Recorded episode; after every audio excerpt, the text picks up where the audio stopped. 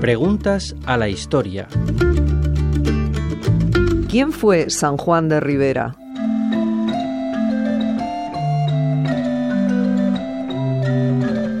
Conocido también como el patriarca Rivera, fue hijo de Perafán de Rivera, duque de Alcalá y marqués de Tarifa.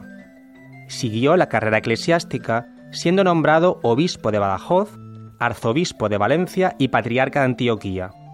Fue afamado teólogo y uno de los coleccionistas de arte más importantes de finales del siglo XVI, amigo de intelectuales como Carlo Borromeo y constructor del seminario Colegio de Corpus Christi, que cobija una colección pictórica de artistas de gran renombre como Juan de Juanes, Fernando Yáñez de Almedina, El Greco y Luis de Morales.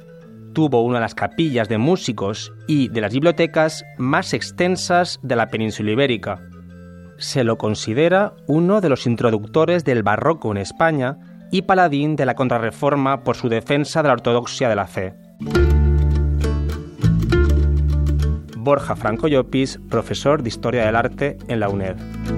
Radio 5 Todo Noticias.